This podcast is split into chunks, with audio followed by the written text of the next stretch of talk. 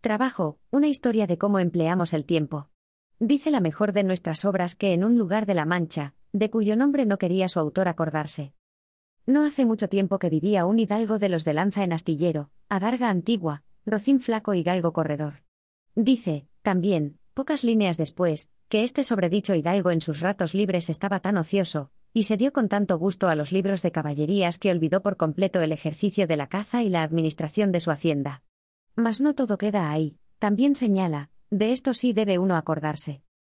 Que la libertad es uno de los más preciosos dones que a los hombres dieron los cielos, pues con ella no pueden igualarse los tesoros que encierran la tierra y el mar, es más, dice nuestra más valiosa pluma que por la libertad, así como por la honra, se puede y debe aventurar la vida. ¿La vida? Sí, la vida. Eso que alguno, Calderón, describió como un frenesí, una ilusión, una sombra, una ficción, eso que, García Márquez, se elevó a la categoría de mejor cosa que se había podido inventar, eso que muchos, por desgracia, pierden por culpa del trabajo. Tremebunda conexión, ¿no? Arriesgar la vida por la libertad, arriesgar la vida por el trabajo, tener trabajo y no tener libertad, vivir para el trabajo sin tener vida. Escribe James Suzman, 1970, autor del libro que hoy nos ocupa, que el trabajo que hacemos define quiénes somos, determina nuestras perspectivas de futuro, dicta dónde y con quién pasamos la mayor parte de nuestro tiempo, e influye por tanto en nuestra autoestima hasta conformar nuestros valores y orientar nuestras lealtades políticas. En definitiva, aventuramos nuestra vida, como aquel caballero manchego, pero no por literatura de caballeros andantes, tampoco por divertimentos y ocio, sino por una supervivencia que depende, en definitiva, de un sueldo. Trabajo, una historia de cómo empleamos el tiempo, Debate, 2021. Ensayo del autor de cuyo nombre si nos acordamos, disgrega la dimensión más antropológica del concepto trabajo, ahonda en la esencia política, económica y evolutiva de lo laboral. Porque la idea de este libro va más allá de la construcción lineal o dialéctica, según con qué anteojos se mire, de la historia del trabajo, Suzman antepone el análisis a la solución, la crítica a la enmienda, los cañonazos argumentales a los atajos tramposos. Podría haberse optado por un enfoque determinista, sin embargo, la antropología se entremezcla con otras disciplinas para construir un relato apasionado y veraz, denso y ameno. Buen ejemplo de ello es el estudio que se hace de los bosquimanos, tribus y pueblos africanos que tradicionalmente operaron como cazadores-recolectores, para contraponer modelos sociológicos.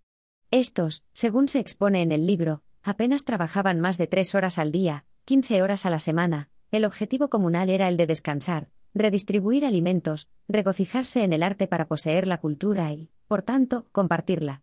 La lógica era distinta, muy distinta a la nuestra, pero esa mentalidad no desdeñaba que trabajar era parte esencial de la naturaleza humana. Simplemente el lenguaje aspiracional era distinto, importaba anudar áreas, conciliar familia y trabajo, arte y descanso. El caballero que nos plantea Suzman era dichoso en ocio y amor, en familia y aventuras. Mas para ello tenía que prescindir de algo que nuestra sociedad nunca pareció poder rehusar. Él lo llama workaholic, esto es, adicción al trabajo. Otros, sin embargo, lo podemos calificar como la cultura laboral de la fiereza y barbarie, iniciar la jornada a las 8 y terminar a las 10, o más, bien conocen muchos los horarios intempestivos de ciertas empresas, articular la vida a través del trabajo, definirte a través de él.